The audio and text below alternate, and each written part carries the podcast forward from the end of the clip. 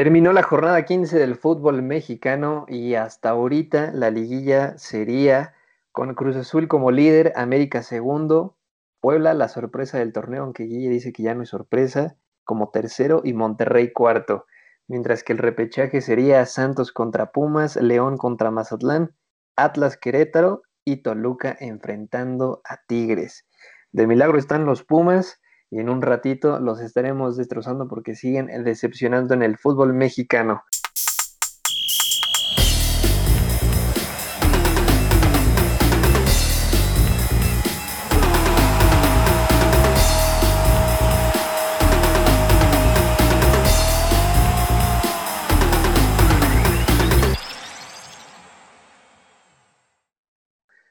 Bienvenidos a este nuevo episodio de Baloneros. Soy Sergio Pavón y hoy tengo el gusto de platicar con Guille, que se salvó de haber apostado algo previo al clásico joven. ¿Cómo estás, Guille?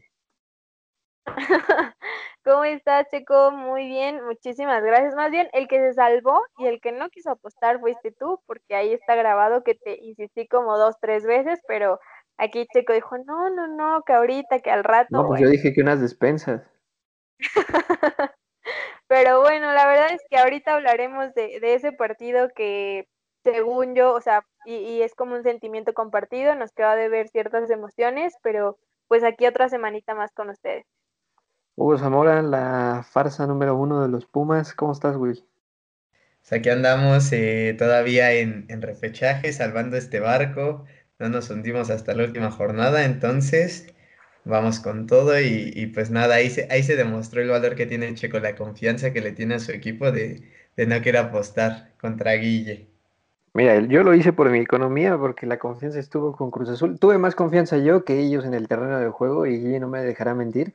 Fue un partido que desilusionó y por momentos parecía que los dos en el 60, 70 ya estaban de acuerdo con, con el resultado o con el empate y ahí es cuando América termina bajando los brazos y Cruz Azul por poco pudo haberle sacado la, victoria a la América, Guille. Sí, o sea, la verdad es que el partido, a final de cuentas, Hugo tuvo razón. Creo que Checo y yo fuimos soñadores y queríamos ver ahí una batalla épica en, eh, el, en el Estado Azteca, pero la verdad es que no, los dos, los dos equipos fueron a no perder, ¿no? Básicamente, no querían perder y pues el partido que nos dieron fue como si no hubiera existido partido alguno entre, entre estos dos equipos. Ah, en los últimos 20 minutitos como que a, la máquina le entraron las ansias por ganar, como que dijeron, como que saborearon la victoria y dijeron quiero, quiero, quiero, quiero, pero a final de cuentas no, no se pudo. El América se, se defendió porque básicamente eso hizo en, en, en el segundo tiempo.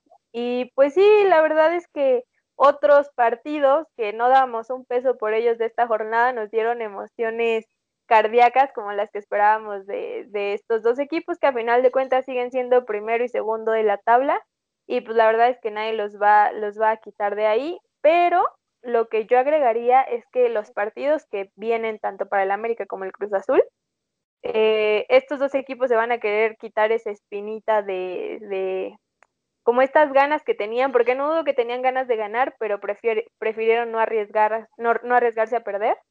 Y pienso que los siguientes dos este, partidos que faltan van a estar complicados para sus rivales. Ahora hubo, dos penaltis, gracias a eso se abrió el marcador y se cerró la cuenta, que muchos para el América decían que sí era penal, para mí no era penal la falta que comete el Piojo sobre Fidalgo, al final se la terminan comprando al español y la mano sí la veo más como penal, pero por la manera en la que se ha estado marcando a lo largo del torneo. Tú como aficionado neutro, ¿dices que sí o que no eran las penas máximas que marcó el árbitro? Gracias por decirlo, también el aficionado más objetivo de aquí de los tres. En cuanto Gracias, Hugo, por tu participación. Ahora... Este, y pues mira, es muy rigorista las dos, las dos marcaciones, o sea, como te lo, te lo comenté, eh, el árbitro se condena a tener que marcar un segundo penal eh, por lo mismo que marcó el primero, porque, bueno, a, mí en lo personal, ni el de Fidalgo es penal, porque, como dices, es un mínimo toque, o sea, en verdad, o sea, es un rasguño apenas a Fidalgo y Fidalgo lo, lo finge muy bien. Y luego la de la de Laines, sinceramente, pues, ¿cómo te barres? Sí, viene con la mano extendida y lo que quieras, pero ¿cómo te barres al final de cuentas? Entonces, pues mira, creo que el, árbitro se obliga él mismo de que si marcó el primero tenía que marcar el, eh, la mano de Laines. Como dices, sí, para mí sí es más el de Laines que el de, el de Fidalgo, bueno, el del Piojo Alvarado, porque pues para mí, sinceramente, ya se va, se va tirando, va esperando la falta Fidalgo o cualquier mínimo contacto con, con Alvarado para dejarse caer. Pero pues Ahí, por ejemplo, el de Laines pues, va con la mano extendida así, pero pues al final se está matando para que no, no centre el de Cruz Azul. Entonces, pues ahí los dos, los dos penales siento que para mí no eran, pero si se marcaban, pues también no pasaba nada. ¿Y quién para ti fue el futbolista más importante del terreno de juego de los dos equipos? Mm, híjole, es que, o sea, mencionábamos hace, hace un momento a, a Roger, a Martínez, la verdad el que también me impresionó mucho por su banda, casi no pudo atacar Cruz Azul fue Jorge Sánchez. Eh, durante el partido lo hizo muy bien.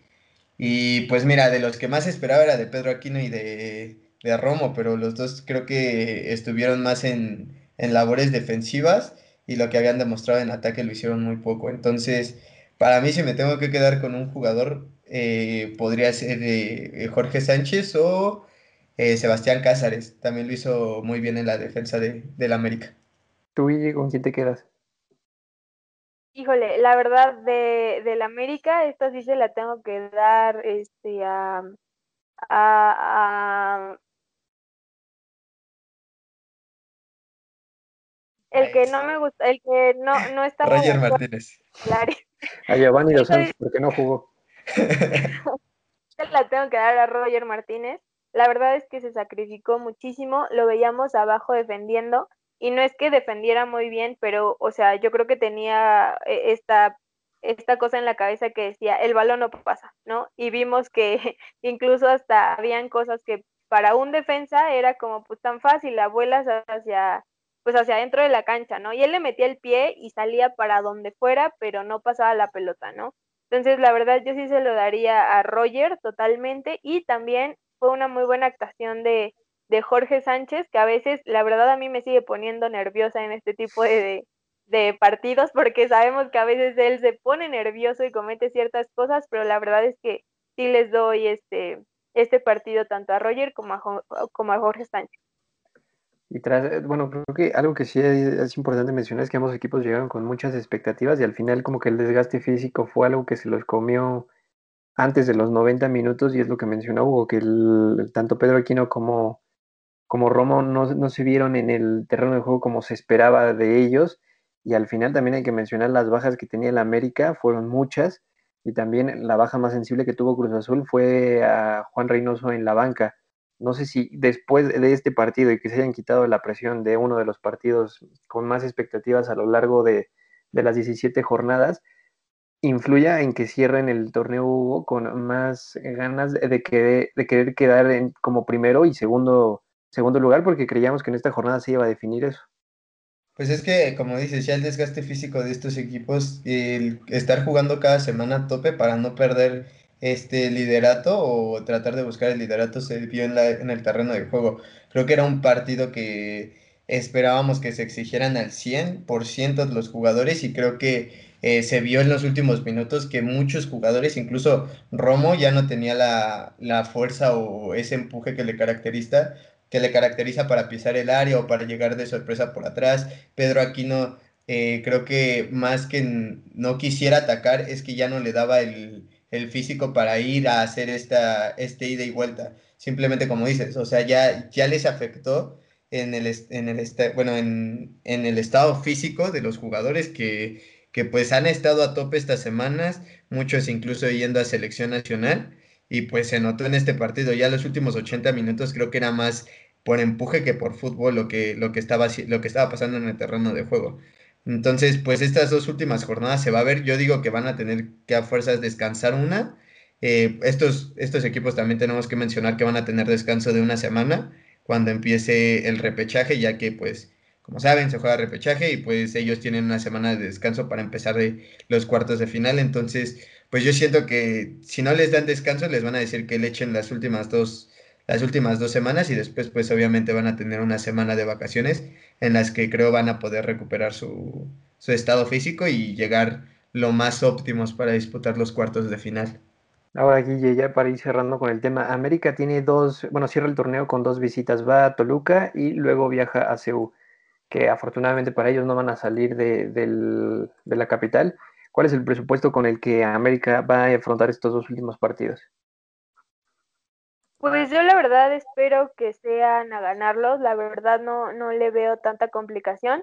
Tal vez con Toluca puedan encontrarse en Toluca que tiene muchas ganas de ganar porque lo necesita, eh, pero pienso que que no tendrían por qué, por qué perder o si quieren empatar ninguno de estos dos partidos, porque ahí, ya saben, hay alguien que dice que va a empatar en la última jornada, no veo cómo, pero este, la verdad es que pienso que con cualquiera, o sea, con el que se le puede complicar un poco sería con Toluca, pero igual le va a servir como, como revulsivo y como análisis para, para lo que viene de la liguilla, pero obviamente yo esperaría del América que ganara sus últimas dos jornadas.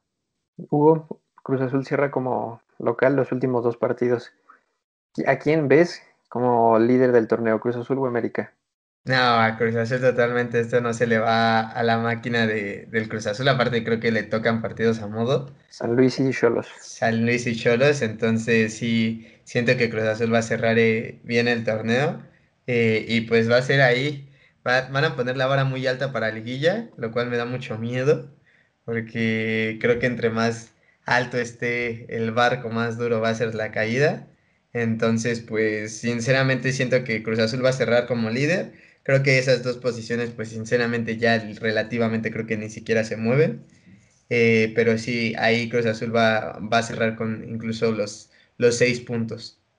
Ya, para que se den una idea, Cruz Azul tiene 37 puntos, es líder del torneo y se va a enfrentar primero al Atlético de San Luis, que está en 16, tiene 12 puntos, o sea, son 25 puntos de diferencia entre Cruz Azul y San Luis, que sigue luchando por el repechaje, y luego son 21 puntos de diferencia entre Cruz Azul y Cholos, partidos que honestamente ya ni se deberían de jugar, Cholos eh, fue de muchísimo más a menos, se quedó sin técnicos, se, rumora que si Boldi va a ser el, el que va a comandar al Cholaje, habrá cosa, habrá que esperar a ver qué, cuál es la decisión y la manera en la que se van a jugar los partidos, si va a haber rotaciones por parte de Cruz Azul.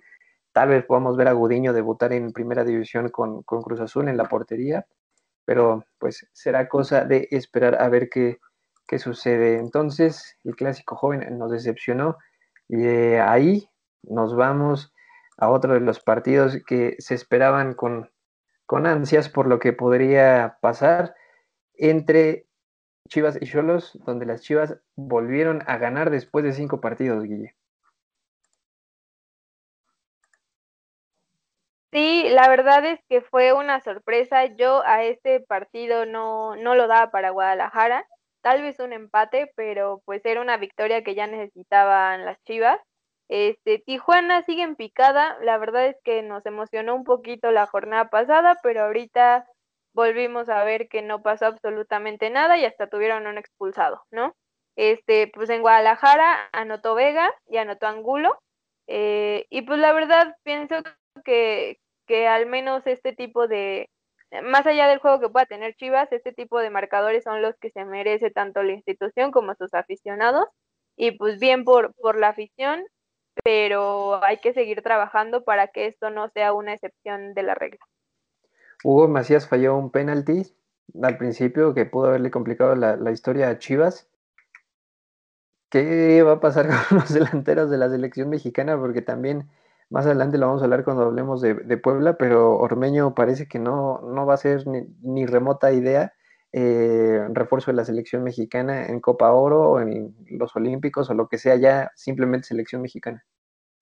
Es, a mí me da mucha risa porque vemos a Macías y al siguiente día salen titulares de es que Macías se va a ir a Europa. ¿Cómo carajo se va a ir a Europa si no está funcionando en las Chivas Rayadas del Guadalajara? O sea, eso es lo que me impresiona de que a Macías lo pongan en Europa cuando Macías sí tuvo un buen, ahí como una buena seguidilla de partidos, se lesionó y de ahí ya no ha podido regresar.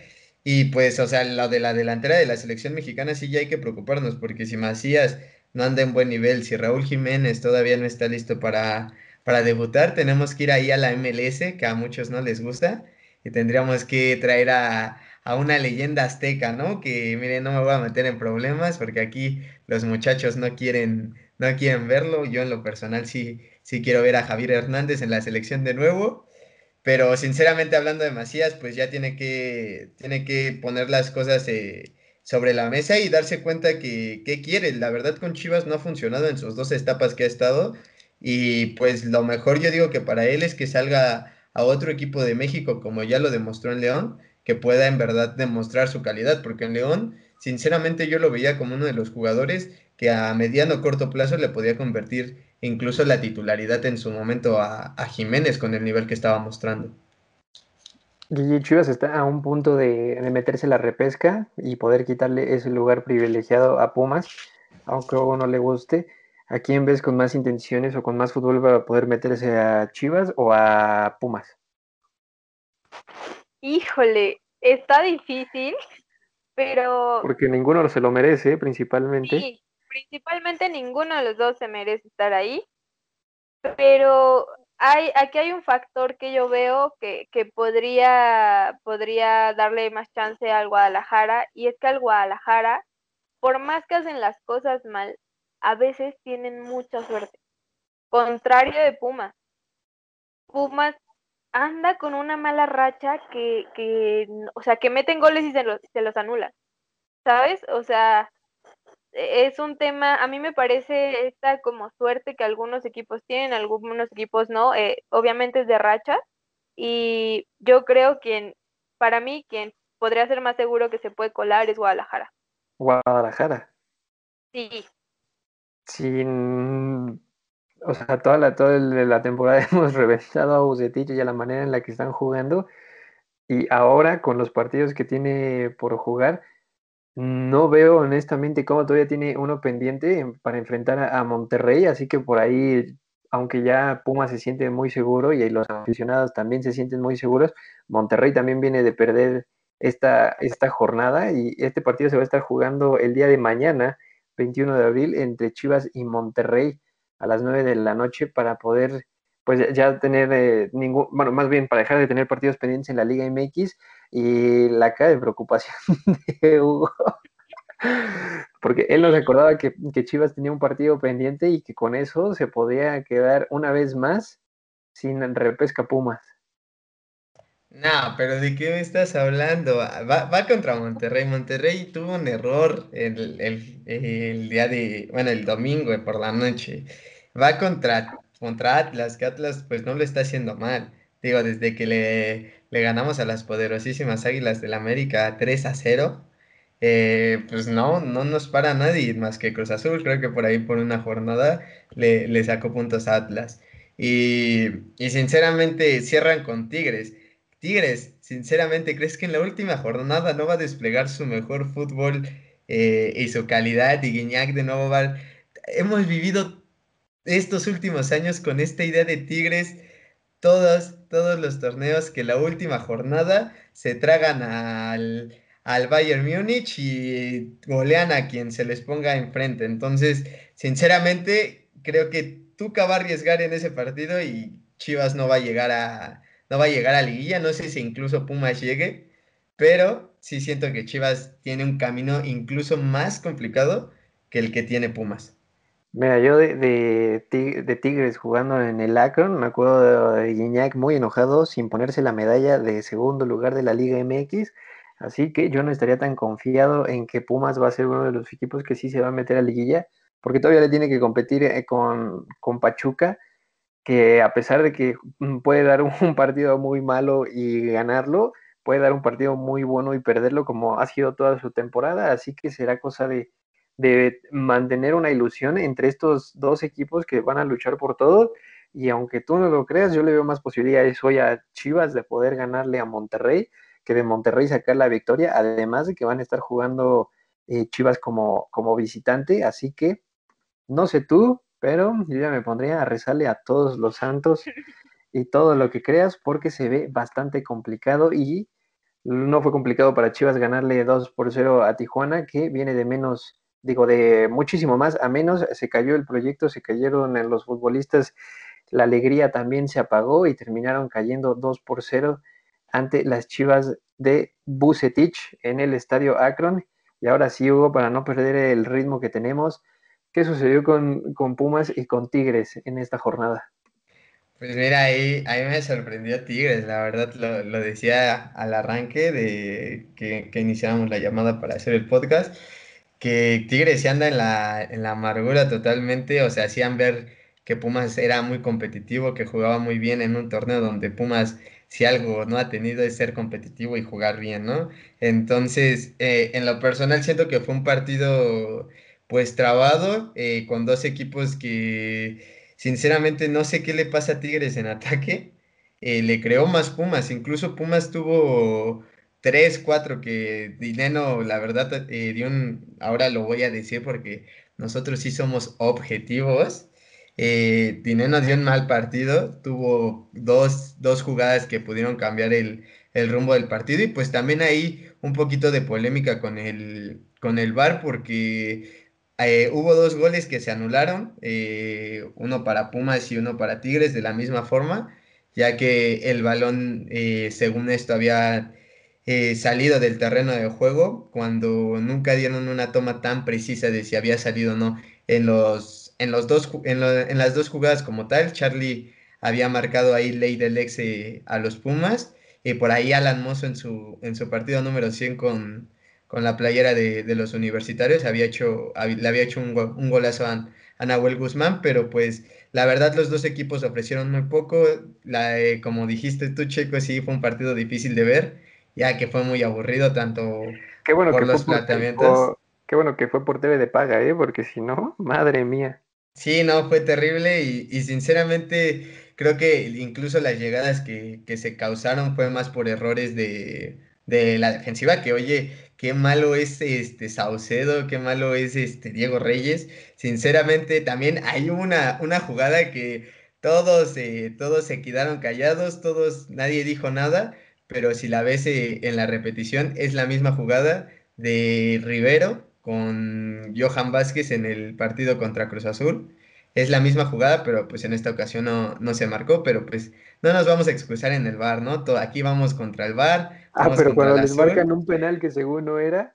Vamos contra, todos.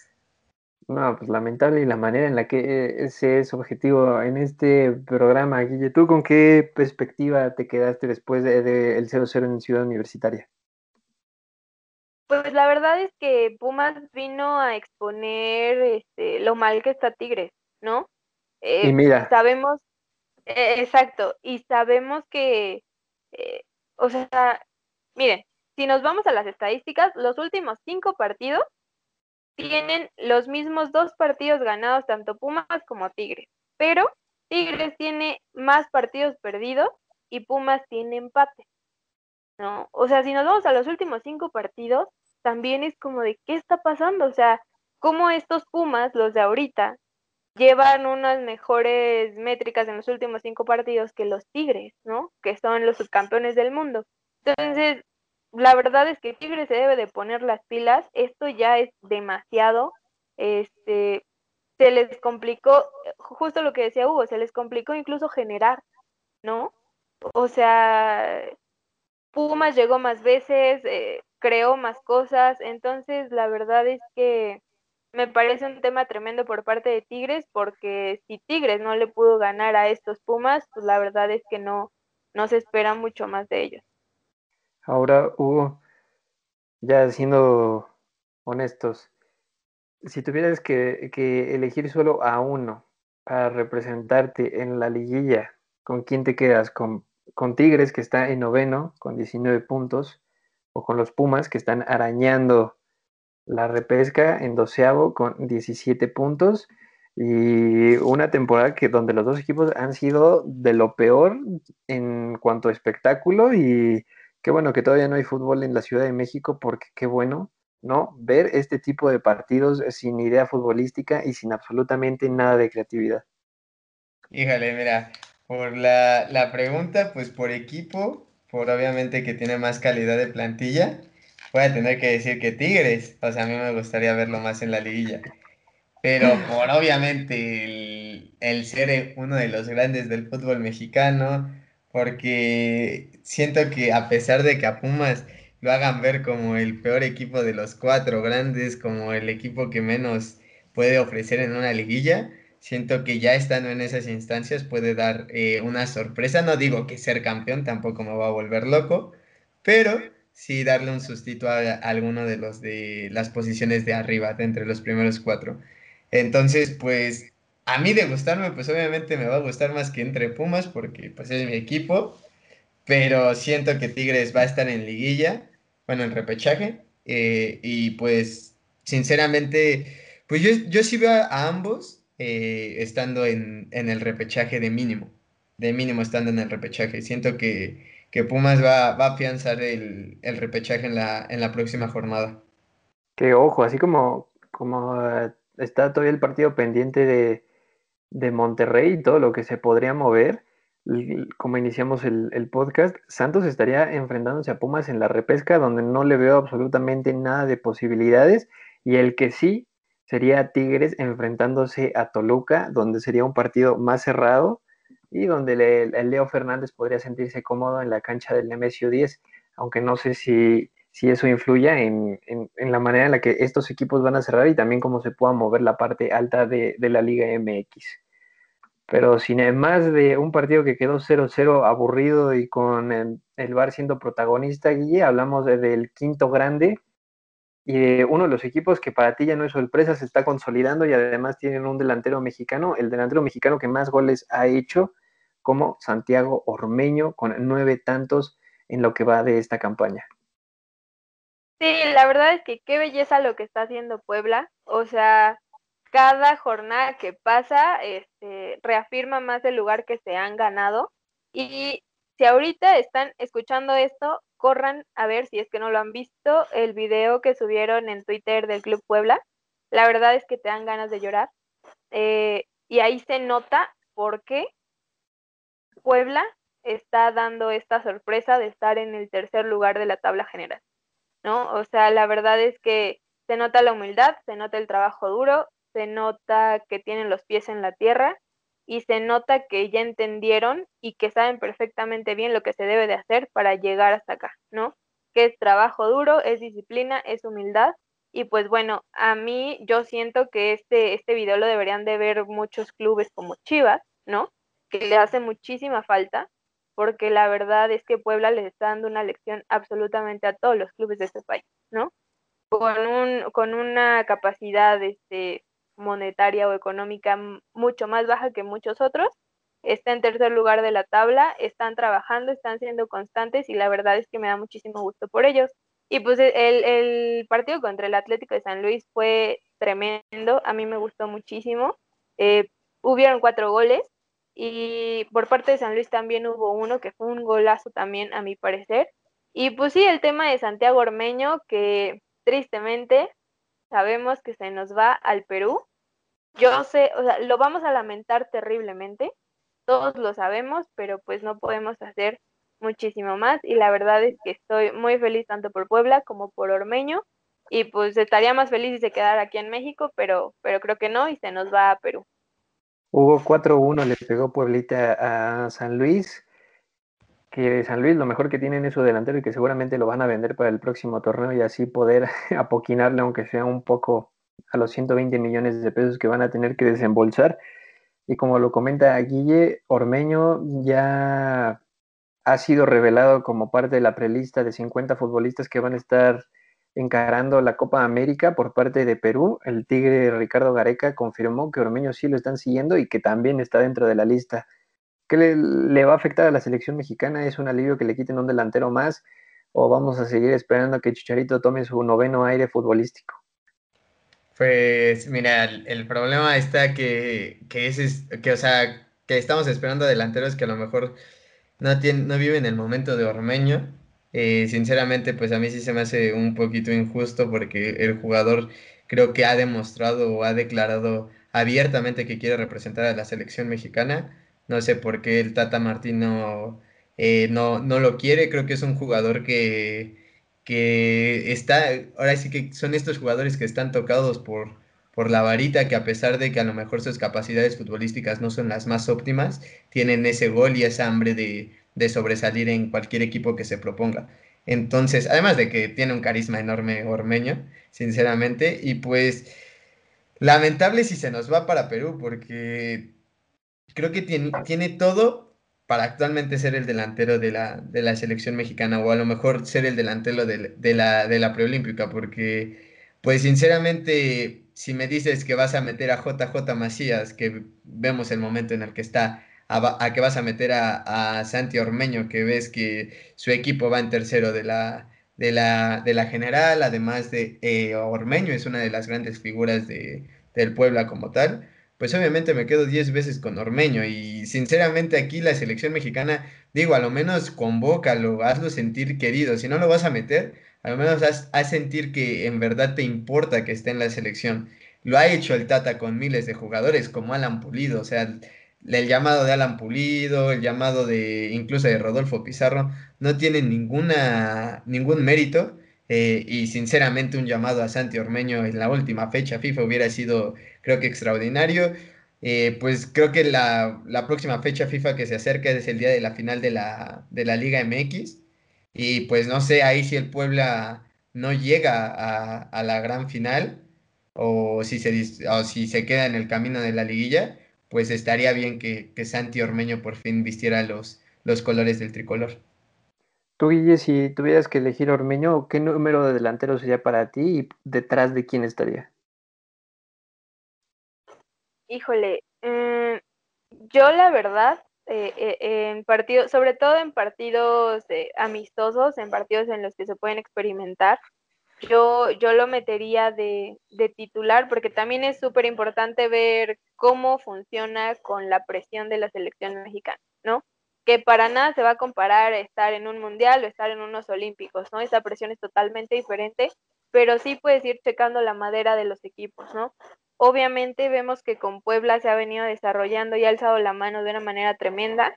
Eh, yo la verdad es que confiaría muchísimo en él para ponerlo en momentos de presión extrema para ponerlo, pues sí, o sea, para que se haga presente en momentos en donde no eres el favorito, porque él está en un equipo que no es el favorito, que son hasta parte, hasta cierto punto parte de los underdogs de la liga. Entonces, la verdad es que yo no comparto con Hugo que Chicharo tendría que venir a la selección. Me parece una falta de respeto para todos los, los este, delanteros que podemos tener aquí en la liga, que son más jóvenes, y que pueden tener muchas más oportunidades más desarrollo a largo plazo que, que un chicharito de 32 años. Eh, la verdad es que yo sí me atrevería a ponerlo mm, en, en un segundo lugar, ahí como el segundo delantero. Por atrás de quién, la verdad es que no sabría decirles. O sea, sé que hay otros, otros jugadores que ya llevan más tiempo en la selección y que por obvias razones pues van a tener cierto, eh, cierto lugar dentro de ella, pero sí yo no podría descartar a Ormeño y la verdad es que no sé por qué no lo han llamado o a, los, o a la Olímpica o a la selección mayor. Tú, Hugo, ya para cerrar el tema del Puebla, ¿quiénes son tus delanteros de la selección mexicana para este verano de la Copa Oro? Híjole, por momento futbolístico, para mí creo que el delantero centro de, la selección mexicana tiene que ser eh, Henry Martin, porque lo ha demostrado. Eh, creo que se lo merece. La bomba Henry lo ha hecho bien. Segundo delantero para mí es Santiago Ormeño. Eh, si lo llaman, tiene que, tiene que ser el segundo delantero. Incluso ahí pues pueden competir por el, por el primer puesto. Y tercer delantero, aunque no les guste, si sigue haciendo las cosas bien, si sigue metiendo gol en la MLS, aunque no les guste. Si sigue, si sigue. Tercer, tercer delantero y por ser el máximo anotador en la historia de la selección mexicana y porque se lo puede merecer, se lo puede llegar a merecer si es que la sigue, que si sigue con este ritmo de, de goles en el LA Galaxy, el señor Javier Hernández Balcázar va a estar compitiendo por un puesto para Qatar 2022 y es lo único que voy a, decir. También, entonces, por pues favor. hay que sacar del retiro a Borghetti. Híjole, ojalá, ojalá mi chichar ahí, ahí les, les calle la boca a muchos, a muchos. que... que, que Chicharito merece un sitio en la selección mexicana cuando tiene siete tiros a puerta en los últimos dos torneos en la MLS, contando sus dos goles de, este fin de semana por encima del futbolista que, mexicano que en menos de seis meses lleva nueve goles? Mira, llevaron a un Bofo Bautista a Sudáfrica 2010. Ah, no, yo, te, estoy hablando de Santiago Ormeño y de Carito Hernández. ¿Me hablas de merecimiento? No me digas eso, por Dios. O sea, Javier Hernández tendría que estar convocado siempre por el simple hecho de ser el máximo goleador de la selección mexicana. Javier Hernández está retirado desde que llegó a la MLS y se sabía que iba a terminar siendo youtuber de tiempo completo y al final hasta eso le salió mal. Híjole, mira, ojalá, ojalá mi chicharo tenga otro capítulo en su carrera de cerrar bocas. No, pues sí, porque en YouTube y en Twitch va a tener muchísimos aficionados mexicanos, a miles de aficionados mexicanos, que es lo más triste Ojalá, ojalá, ojalá, los quiero ver, los quiero ver en el verano. Mira, con, que, con que la selección lleve a quien quiera, pero que lleve, aunque sea dos delanteros nominales a cada torneo, tanto a los Olímpicos como a la Copa Oro, sería suficiente para, para la afición mexicana que llevamos seis meses sin delantero en la selección mexicana y al final el Chucky tiene que hacer termina haciendo labores que no le corresponden y aunque puede hacerlo porque está en un muy alto nivel futbolístico, no debería. Pero bueno, ahí está lo que hace el Puebla de Santiago Oromeño, eh, Omar Fernández, Larcamón y una plantilla, la segunda plantilla más humilde del fútbol mexicano terminó esta jornada estando en el tercer lugar con 26 puntos por encima de equipos como Monterrey, Tigres, Pumas, Chivas, Santos, León y únicamente está buscando cómo competirle a Cruz Azul y América, que se ve difícil que puedan dejar esta parte alta cuando solo quedan seis puntos por disputar de la Liga MX. Y después de, haber hablado del Pueblita, del poderoso pueblo, el quinto grande, es momento de hablar de Santos, que volvió a ganar. Ahora le pegó a, a Toluca de Hernán Cristante 3 por 1 Guille. Pues sí, vimos a, un Santos fuerte, a un Santos que sigue diciendo aquí estoy y no me pienso ir. Y la verdad es que este, pues estaba medio cantado este, este resultado, sobre todo por la, por la baja de rendimiento que está teniendo Toluca, que se nos desinfló un poquito, la verdad. Este, pues Santos me parece que ya lleva como cuántas jornadas, como cuatro o cinco jornadas en quinto, en quinto lugar, si no es que un poquito más. Este, ha sido, ahí ha tenido sus traspiés, pero, pero sigue estable. Eh, la verdad es que yo veo que a Santos no tendría por qué complicarse la vida para, para estar en la liguilla, los veo fuertes para llegar hasta ahí. Y la verdad es que Toluca sí nos queda de ver mucho. Este volvió a anotar Alexis Canelo y pues ojalá, ojalá Toluca despierte y, pueda, pueda estar en las instancias de, liguilla dentro de, dentro de este torneo. Ahora, Hugo, terminamos de hablar de las delanteros del fútbol mexicano y que son mexicanos. Hay que sumarle a estos dos que están jugando en Santos Laguna, doblete del modo Aguirre, que también es delantero mexicano, que ha jugado en las inferiores de la selección y que puede ser legible todavía también para los Olímpicos. Y las tres asistencias que hubo en este partido por parte de Santos Laguna fueron de Santi Muñoz, 18 años, reciente campeón del preolímpico con la selección mexicana y que también cuenta con pasaporte gringo. Así que mientras tú sigues esperando que el Chicharito vuelva a tomar su décimo quinto aire, ahí hay dos delanteros mexicanos que pueden, si, si están compitiendo en Santos con una plantilla que tiene tantas bajas como Gorriarán y compañía, ahí tienes dos mexicanos que podrían hacer bien las cosas con la selección mexicana. Pues sí, pero el problema es que a estos chavos no les van a, Tata Martino no va a confiar en ellos y no les va a dar la oportunidad de representar a la selección mexicana mayor. Y sí es un problema que tenemos todos los mexicanos, bueno, todo el, el, país, porque siempre decimos, es que el fútbol es de procesos, es que los tenemos que llevar poco a poco, cuando vemos que en Francia un jugador de 21 años ya es campeón del mundo como Kylian Mbappé. Entonces, ¿de qué me estás hablando? Si le seguimos dando cabida, si le seguimos diciendo, no, espérate, todavía te falta un proceso. Todavía con Laines dijeron lo mismo. El Piojo se cansó de decir lo que a Laines le faltaba todavía muchísimo más proceso en el fútbol mexicano, cuando creo que la decisión de Laines es la mejor que puede tomar un jugador mexicano a corta edad, que es irse a Europa y aprender el fútbol de allá si seas banca. Entonces, sinceramente, eh, Santi Muñoz eh, lo está haciendo bien. Eh, la primera asistencia que da ahí recentrando, si no, me, no mal me equivoco de cabeza, es muy buena. creo que es un delantero que incluso por ahí todos estamos pendientes que quién va a ser el refuerzo del Tri para para el Olímpico, quién puede ser el delantero que sea nuestro próximo Oribe Peralta. Y sinceramente, Santi, por ahí, si vemos bien las cosas, le puede competir a Macías e incluso quitar esa posibilidad de tener un refuerzo en delantera y estar siendo él el, eje de ataque para, para la selección olímpica. Tú, Guille, ¿cómo viste el desempeño en específico de estos dos juveniles de Santos Laguna?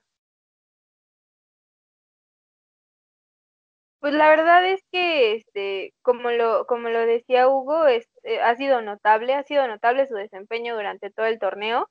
Ya hablábamos de estos juveniles desde hace un rato y la verdad es que yo espero que les den más chance a ellos, la verdad, que se lo merecen, que se lo han ganado, en lugar de estar este, recurriendo a jugadores que, que si bien, o sea, obviamente nadie, nadie demerita lo que han hecho o lo históricos que son, etcétera, pero ya no están en su mejor momento, ¿no? Y, y tenemos mucho talento en México como para estar reciclando jugadores, ¿no?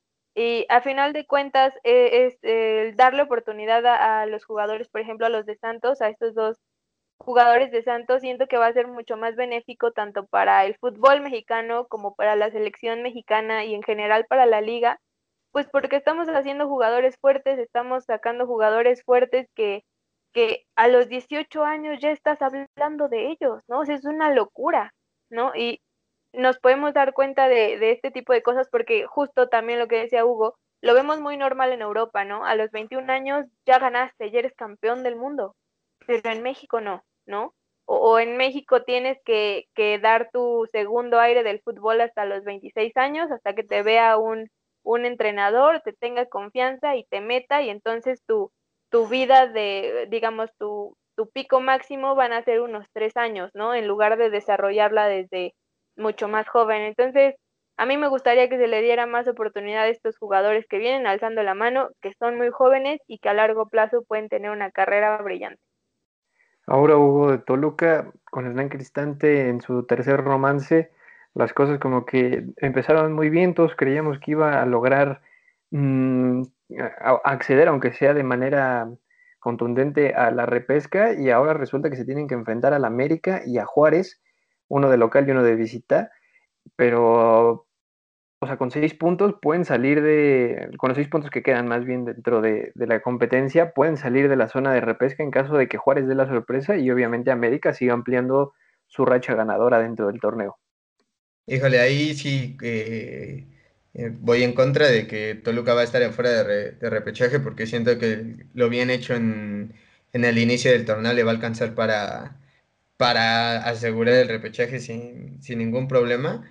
Y sinceramente, como lo decías, en su tercer romance todos pensábamos que iban a hacer las cosas bien, incluso en cierto momento, antes de que la América empezara a repuntar, al equipo que veíamos como primer candidato para quitarle esta racha de, victorias al Cruz Azul, era Toluca, que no lo hizo mal en el Azteca, digo, eh, fue un partido ahí de, creo que de diferencia de un gol o de, o de dos goles, no, no recuerdo bien, pero veíamos a Toluca que le podía competir a un Cruz Azul. Eh, sinceramente, lo de Toluca, pues sí es lamentable, se cayeron muy mal. Eh, Rubén Zambuesa, antes lo decíamos, cada jornada decíamos, es que por Rubén se están sacando esto, es que por Rubén se están siendo el equipo que, son, pero ahora ni por Rubens pueden, pueden salvar eh, este barco. Sinceramente lo veo en repechaje, pero es de los equipos que creo que así como entra repechaje, así se va a salir no creo que le alcance para, jugar la liguilla del fútbol mexicano e incluso yo digo que va a terminar en siendo de los equipos que va a, va a estar viendo los partidos o va a depender de otros equipos para ver si, si puede estar en, el repechaje del fútbol mexicano. Pues mientras tanto, Santos le terminó pegando 3 por 1 a Toluca en, en, casa en La Laguna. Y el que se sigue consagrando también es Carlos Acevedo, aunque ha ido tomando relevancia por lo que está haciendo el ataque Santos Laguna. El arquero mexicano también está levantando la mano para ser parte del proceso del Tata Martino cuando falta cerca de año y medio para afrontar la Copa del Mundo en Qatar 2022. Y ahora, Guille, una de las sorpresas de esta jornada fue la victoria de Pachuca ante Monterrey del Vasco Aguirre, que no estaba en, en la banca por el problema que tuvo con, con la boda de su hijo. Sí, como lo decíamos cuando hablábamos del Cruz Azul América, la verdad es que hubieron partidos por los que no damos un peso, que nos dieron muchísimas emociones. Y la verdad es que Monterrey Pachuca fue uno de ellos, ¿no? Para empezar, que Pachuca le ganara al Monterrey, tú te quedas así de qué, o sea, si esto nos lo hubieran contado en enero, jamás lo hubiéramos creído, ¿no? Eh, y ahora, segundo, ahí sí quiero decir, ahí está tu Vasco, Hugo. Ahí está tu Vasco que le gana Pachuca, ¿no? Yo nada más dejo esa oración ahí. Y la verdad es que fue, fue un partido con, con muchos temas del VAR. Me parece que lo utilizaron aproximadamente ocho veces durante todo el partido. El primer tiempo se extendió hasta los 53 minutos y el uh. segundo tiempo... ¿eh? No, nada, nada. El segundo tiempo, este, habían, o sea, de agregado fueron ocho minutos, pero eh, el, eh, el árbitro lo pitó hasta los 11 minutos de tiempo extra, entonces la verdad es que fue extremo para los jugadores. Funes Mori falló un penal tremendo, o sea, lo voló. Y la verdad es que pues Pachuca, Pachuca obtuvo una victoria que yo creo que ni ellos se imaginaban poder tener. O sea, ahorita Pesolano es, es, ese, es ese estudiante que, no estudia, que no, que no va a clases, que nada durante todo el semestre y a final de cuentas lo termina pasando, ¿no? Entonces, la verdad es que fue, fue un partido muy interesante. Hubo en el partido, hubo tres tiempos porque el, árbitro en el primer tiempo lo acaba, regresamos de cortes comerciales y resulta que todavía no se acababa o que lo reanudó desde los 11 pasos para que Funes Mori convirtiera el, gol del empate y al final lo termina fallando. También se fue eh, expulsado Ustari por una falta sobre Funes Mori que al final lo revisaron y no era penal cuando ya se había marcado un penal fue una fiesta en, el, en, tanto el arbitraje como el VAR, que al final a mi punto de vista hizo bien las cosas el VAR, no el arbitraje, pero muchos criticaban en redes sociales que había sido uno de los peores arbitrajes que se han visto desde que llegó el VAR al fútbol mexicano. Sí, también agrégale ahí la expulsión de, Gallardo, también se fue expulsado ahí. y Kevin Álvarez, que al final tampoco se fue expulsado. Sí, no, eh, fue un carnaval lo de lo de lo del árbitro en, en el BBVA Sinceramente, pues, o sea, siento que Monterrey no lo hizo tan mal, tuvo llegadas, son de esos partidos que sinceramente tú como director técnico no entiendes después de terminar el partido cómo creando tanto, no entró solo una, ¿sabes? Entonces, siento que Monterrey va a seguir estando ahí, es la mejor plantilla que hay en el fútbol mexicano en cuanto a calidad, sinceramente no hay otra plantilla que, creo que tenga esos jugadores como tal. Y pues el equipo se ve unido, digo, en la semana también vimos a, Jesús Gallardo ahí tomando un poco ya broma lo de lo de Aguirre bailando, bueno, festejando su gol en la Conca Champions, bailando payaso de rodeo, ¿no? Haciéndole sentir al director técnico que está muerte con él, e incluso ya tomándole un poquito a broma y como sabemos que Gallardo le gusta eh, siempre eh, romper ese hielo y a lo mejor ser un poco más humano y menos profesional que, muchos futbolistas. Y pues sinceramente lo de Pachuca, como dice Guille, no sabes a qué Pachuca te vas a encontrar al final de cuentas. Lo del arbitraje, pues ya de por sí en el fútbol mexicano es un carnaval y creo que en el mundo entero de repente se ven cosas que sinceramente son catastróficas y como dicen, ¿no? Vámonos a corte comercial y espérame, espérame que Monterrey va a cobrar un, un penalti que al final Funes Mori, digo, ya te hicieron esperar tanto, ya pasó todo un show en, en televisión, pues ya a lo menos mete el penal y termina incluso siendo chusco la manera que, que falla Funes Mori. Y por ahí Guille reventaba a Funes Mori por haber errado ese disparo desde los 11 pasos. Pero no quiero eh, desviarme de lo que pueda hacer Pachuca, porque venía jugando mal, luego te sorprende. Aguirre le da la victoria a uno de los, contra uno de los equipos más importantes del país eh, recientemente. Y le quedan dos rivales que podrían darle comodidad para poder meterse a la repesca. Y con Santos va a ser un partido difícil, pero al final, si vienes de ganarle a Monterrey, el, impacto anímico va a ser importante y cierras visitando el Alfonso Lastras en contra del Atlético de San Luis. ¿Pachuca va a estar sí o no en la repesca? Híjole, no, no podría asegurar que a Pachuca le, le alcance por estar en la repesca. La verdad es que yo veo muy difícil que pudiera ganarle a Santos, incluso con la victoria que acaba de tener. Obviamente con, con el Atlético de San Luis, sin problema alguno podrían ganarles para cómo vienen jugando estas últimas cinco o seis jornadas. Pero yo no daría por seguro el lugar de Pachuca, la verdad es muy inestable y así como no sabes qué Pachuca te puede tocar, tampoco podemos ver, leer muy bien a futuro eh, en dónde estaría Pachuca, si es que le alcanza o si es que no, y me parece que también pues ahí las matemáticas que hayan con otros equipos, si ganen, si pierdan, etcétera, entonces mm, no, no, estoy segura de que pueda alcanzarle a Pachuca para, para entrar a la repesca. Ahora queda el clásico regio, que además va a ir por televisión de paga eh, para, para, en los partidos que va a enfrentar Rayados de Monterrey. ¿Le va a alcanzar a, los Rayados para entrar directo a la liguilla o se va a tener que jugar un puesto en repesca y otra vez va a aparecer el equipo humilde ganando al equipo millonario como lo fue Monterrey contra Puebla el torneo pasado? No, creo que Monterrey va a ser de los equipos que va a estar directo, directo en liguilla. Incluso siento que va a bajar a Puebla en, en, en las últimas jornadas. Creo que va a ser el tercer, el tercer lugar de la tabla general. Y pues también hay que decirlo, hace cuánto tiempo no veíamos un, clásico regio donde Monterrey fuera favorito. Eh, creo que en los últimos clásicos regios eh, Tigres había eh, estado con la bandera de amplio favorito en cuanto a Monterrey y pues en este clásico creo que todos, todo, todo el mundo va a estar con Monterrey o todo, todos los regios, ¿no? Que tengan Easy porque pues aquí sinceramente de por sí en la ciudad casi nadie ve su clásico, que para ellos es el mejor de, de México. Ahora imagínate en la... Imagínate ahora que va a ser por, por Easy, que bueno, estos temas de, de televisora sinceramente no los entiendo. Además cierran con Mazatlán, digo, Mazatlán no creo que le, que le vaya a causar ningún problema a Monterrey y pues va, va a estar Monterrey en la liguilla y siento que después de América y, Cruz Azul eh, es uno de los amplios favoritos a, a, ganar el título de la, de la Liga MX. La sorpresa fue de la jornada eh, fuera del clásico joven, en la jornada 15 fue la victoria de Pachuca 1 por 0 a Monterrey, que nos dejó un espectáculo del bar. Eh, varios expulsados que al final no fueron expulsados, pero hubo otros que sí se fueron expulsados. Y entonces Pachuca se posiciona en el sitio número 13 con 17 puntos. En este sitio está por la diferencia de goles que tiene Pumas a favor y que con eso le alcanza para meterse en el último lugar de la repesca.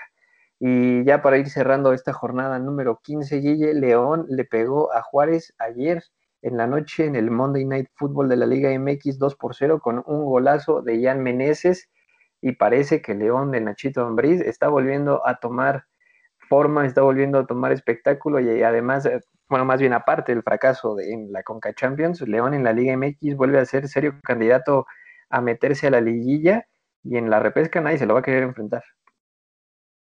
Sí, la verdad es que por fin la fiera ya, ya, más allá de que despertó, está, pues está diciendo, ya desperté y, vengo a quedarme. Sus últimos cinco partidos los ha ganado.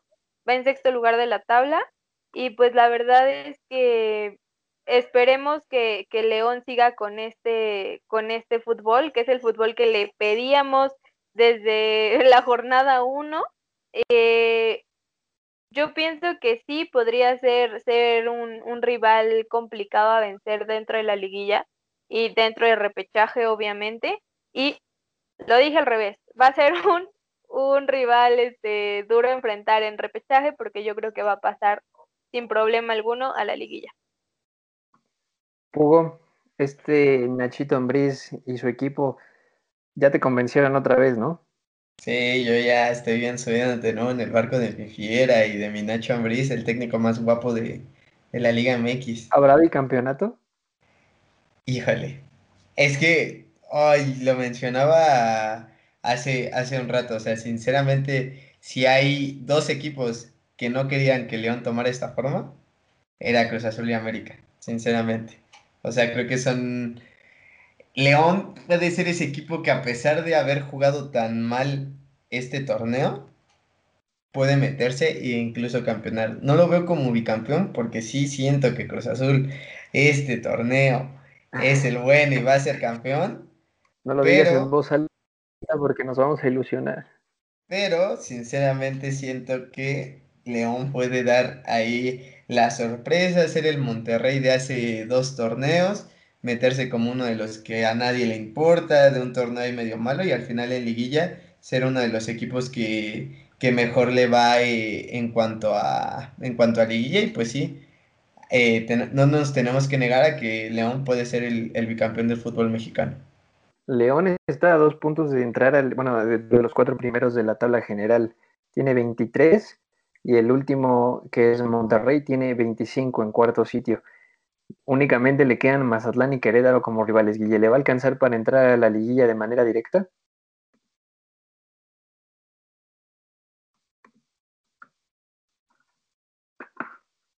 La verdad es que yo lo veo difícil, ¿no? O sea, más allá de los puntos que pueda tener León, eh, los, los, los equipos que están de primero a cuarto lugar, la verdad es que yo los veo hasta este momento imparables, de plano tendrían que ser este eh, tener, tener que hacer las cosas muy mal, tanto Puebla como Monterrey y León muy bien para poder quitarles ese lugar, pero la verdad es que yo creo que van a tener que jugar el repechaje. Pues allí está Hugo Zamora, dice que no va a haber eh, bicampeonato por parte de León. Guille asegura que le va a costar trabajo meterse a la liguilla pero la realidad es que el equipo de Nacho Ambriz está retomando el equipo que logró ser campeón y, que no se nos olvide que, son vigentes y que además han demostrado una buena calidad a nivel de juego desde hace más de dos años. Así que será un gusto verlos compitiendo en, en la liguilla y en el fútbol mexicano, volviendo a aspirar a ser campeones, aunque en los torneos internacionales han quedado a deber bastante. Y Hugo, vamos a darle ya fin a este episodio con los eh, dos partidos que no dieron absolutamente nada en el viernes botanero y si no los jugábamos no pasaba absolutamente nada. Necaxa y Querétaro 0 por 0. No, pues la verdad el, el partido de Necaxa y Querétaro así de lo, de lo más decepcionante de, de la jornada. Por ahí Necaxa increíblemente tiró 17 veces al arco y solamente dos remates a la portería, porque los demás se fueron por, eh, por fuera. Entonces, eh, sinceramente también lo decíamos con Querétaro. Creo que es de los equipos que empezó siendo uno de los de los que decíamos, bueno, va a estar ahí compitiendo, va a estar haciéndolo bien, y al final el Piti, Piti Altamirano se le está hundiendo el barco, ni ahí Antonio Valencia lo está salvando, y pues ahí va, va, va a haber problemas porque Incluso por ahí Querétaro creo que ya está en las posiciones de abajo. Si no mal me equivoco, está en el lugar número 10 con 18 puntos, a solo un punto de salir de zona de clasificación. Y creo que los partidos con los que, con los que cierra Querétaro no son los más óptimos. Bueno, le toca creo que Juárez. Eh, creo que ahí podría, podría revivir un poquito Querétaro y cierra contra León, que León si sigue haciendo el fútbol que, que viene haciendo en las últimas jornadas, pues va a terminar va a terminar arrasando con Querétaro. Entonces creo que si Querétaro quema su última bala en, el fútbol mexicano o en posibilidades de repechajes en la siguiente, la siguiente semana contra Juárez. Y luego, Guille, otro partido 0 por 0 es Tomazatlán, el Morelia Morado, que le regala un punto valiosísimo a Atlas de cara al descenso virtual y una multa millonaria. Pues sí, la verdad es que este partido, este, más allá de, del marcador 0-0 que tenemos, fue un partido interesante ¿Por qué? Porque es que de los dos no se hacía uno. O sea, en verdad estuvo lleno de errores por parte de los dos equipos y me parece importante mencionar que, pues sí, o sea, sí te podría decir algo, cómo es que Atlas no pudo ganarle a Mazatlán, ¿no? Porque, como les digo, no es que Mazatlán se, se, se impusiera como, como en otros partidos, sino que aquí los dos estaban haciendo unas regadas tremendas, sobre todo en la defensa. Entonces, la verdad es que sí fue un partido interesante, de los dos nos hacía uno, pero pues ahí estaremos viendo al Atlas, que igual hay que echarle ojito porque pues se le complicó contra Mazatlán.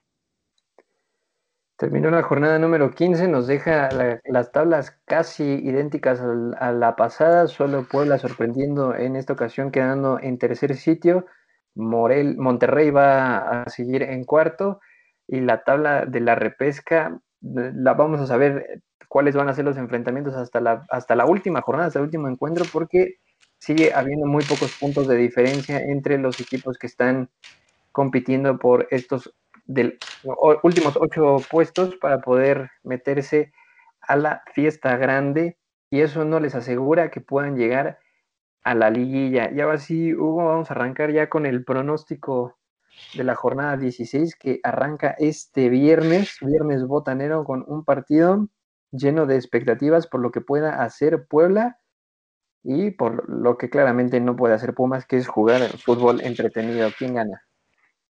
Pues mira, aquí sí métanle las apuestas, amigos, métanla caliente, confíen en su amigo Hugo, porque Pumas va a dar la sorpresa de la jornada, asegurando repechaje y galándole al Pueblita. Guille, ¿con quién te quedas? No, pues aquí todo bien, todo bien por este lado del programa. Obviamente va a ganar el Puebla, sin, sin duda. Dentro del mismo viernes botanero está Cholos recibiendo a Necaxa Hugo. Creo que aquí el cholaje se va a hacer presente y, le va a ganar a, a Necaxa. Digo, ya si no le ganas a Necaxa, pues ya, ya es tristísimo tu nivel. Guille, ¿te quedas con los fronterizos o con los hidrocálidos? Sí, pienso que por, por deber tendrían que ganarlo los, los fronterizos. Y justo como dice Hugo, si no le ganas a Necaxa, la verdad es que no, no hay mayor esperanza. Yo también voy a que los cholos le pegan al rayo. Y después el sábado inicia la jornada con. Eh, ah, no, es dentro del mismo viernes también. Va a estar Mazatlán recibiendo a León Hugo. Claramente mi fiera va a seguir con paso firme de cara a la liguilla del fútbol mexicano y, e incluso va a golear a, Mazatlán. ¿Guille? Eh, yo la verdad no creo que golee, pero sí esperaría que León gane. Vamos a hacer las rompequinielas. Yo creo que Mazatlán le pega 1 por 0 a León en el Kraken. Ahí para que le metan su lanita a, a Mazatlán, que además en los momios está bastante por arriba del promedio, 295 en caso de que gane. Sería un buen billete. Después, en, la, en el sábado, a las 5 de la tarde, Cruz Azul recibe al Atlético de San Luis, próximo equipo a descender, Hugo. Híjole. Aquí no voy a dudar, tranquilos, porque ya me habían volteado a ver los dos. Obviamente mi máquina de Cruz Azul encaminada a otra victoria y se va a hacer con los tres puntos. ¿Guille? Sí, totalmente Cruz Azul, incluso siento que es un partido obligado para ellos. Yo también me voy con Cruz Azul, aunque cuidado que pueden sorprendernos si hay rotaciones o hay, hay diversos futbolistas que van a entrar como alternativa para darle descanso a los futbolistas, porque vimos que les costó bastante ya mantener el ritmo durante el último partido. En el clásico tapatío, Hugo, Atlas o Chivas. Híjole, aquí sí voy a ir más por corazón que por nada. Creo que el Atlas va, va a ganarle a las Chivas Rayadas del Guadalajara. Guille, ¿con quién te quedas? Yo la verdad me gustaría que esto se pusiera interesante, ¿no? Entonces yo, a mí me gustaría que ganara Chivas. A ver qué pasa. Yo me voy a ir con el empate porque Chivas siempre siempre le gana a Atlas y además en el, Jalisco se sienten como en casa, así que no veo por qué le costaría trabajo al rebaño ganar seis puntos al hilo. Y también va a estar el clásico Regio Tigres recibiendo a Monterrey Hugo. Aquí estamos eh, en el barco de mi Vasco Tigres está dando vergüenza este torneo, entonces creo que va a ser eh, el, partido que muestre la realidad de Tigres, que, que Monterrey le gane con autoridad. Entonces voy con Monterrey del Vasco. Guille. Sí, también Monterrey, totalmente. Yo me quedo con Monterrey porque los Tigres no, sé por dónde puedan eh, hacer algo. Luego, Toluca contra América. Guillermina, ¿quieres dar un pronóstico que no sea tan esperado? No, la verdad, esto también tendría que ser hasta cierto punto obligado para el América, que lo gane. Eh, no, no espero que lo gane por mucho, tal vez podría ser un 2-1, un 1-0, sería un buen marcador. Hugo. Híjole, aquí sí ya voy a meter mi resultado rompequinielas yo, voy a quemar mi bala, porque históricamente el Nemesio Díaz no le va bien al América eh, tenemos recuerdos incluso recientes de que no se le da bien la cancha del Nemesio 10. Entonces, aquí sí, perdón Guille, perdóname, pero voy a decir que el América conoce la derrota en la cancha del Nemesio 10. Yo también me quedo con que Toluca va a ser la, la sorpresa de esta jornada y va a derrotar al Club América. Luego, Querétaro recibiendo a Juárez, Guille. Híjole está difícil, va a ser un partido un tanto pesado para los espectadores, pero yo me voy con un 0-0, la verdad. Hugo. Mm, igual que Guille, me voy por el empate. No me voy a arriesgar en decir que Querétaro, porque también Querétaro es bipolar, entonces me voy por el empate. Juárez viene jugando bastante feo, yo me quedo con Querétaro. Y cerramos la jornada número 16 con Pachuca y Santos. Hugo Zamora. Aquí voy a decir que Pachuca. Pachuca se va a hacer con los tres puntos. Sinceramente juegan en el Hidalgo y no sé, siento que Pachuca lo, va a ganar. ¿Y? Yo me voy con Santos. Este, yo esperaría un 2-1, tal vez, a favor de Santos. 2-1 Santos. Yo me quedo con Pachuca, siento que sí van a estar en la, en, en la repesca y que podrían ser un equipo que va a meterle susto a más de uno de los que también van a estar jugando el, la, la, antesala de la fiesta grande. Así que ahí está la jornada número 16 que vamos a tener a partir de este viernes 23 de abril del 2021 para el Guardianes de este mismo año. Muchachos, se nos fue una jornada más, se acerca la liguilla y va a ser un torneo interesante. Muchas gracias, Hugo. Ah, no, hombre, gracias a ustedes y pues nada, ahí espero que, nos den like, que nos, que nos compartan y si llegaron a este punto, besos y abrazos. Guille, ¿en dónde, en qué, cómo, cuál es tu TikTok para seguir el fútbol femenino mexicano más de cerca? Ah, bueno, para los que no me están viendo ya me puse súper roja, pero ah, sí, este, me chivé. Este, pues ahí ando en TikTok como Guille Meléndez, Guille con doble E. Este, ahí andamos dando datos de fútbol femenil. Y pues muchísimas gracias a todos los que nos vieron por acá, los que nos están escuchando. Síganos en todas nuestras redes sociales. Este, ahí metemos posts de absolutamente todo lo que tenga que ver con el fútbol. Eh, también coméntenos qué les parece lo de la Superliga, que ahorita no lo hablamos mucho y díganos si quieren que lo hablemos un poquito más. Y pues muchísimas gracias por llegar hasta acá. Gracias amigos, yo soy Sergio Pavón y nos escuchamos para la jornada 16 del Guardianes 2021. Un abrazo y hasta la próxima.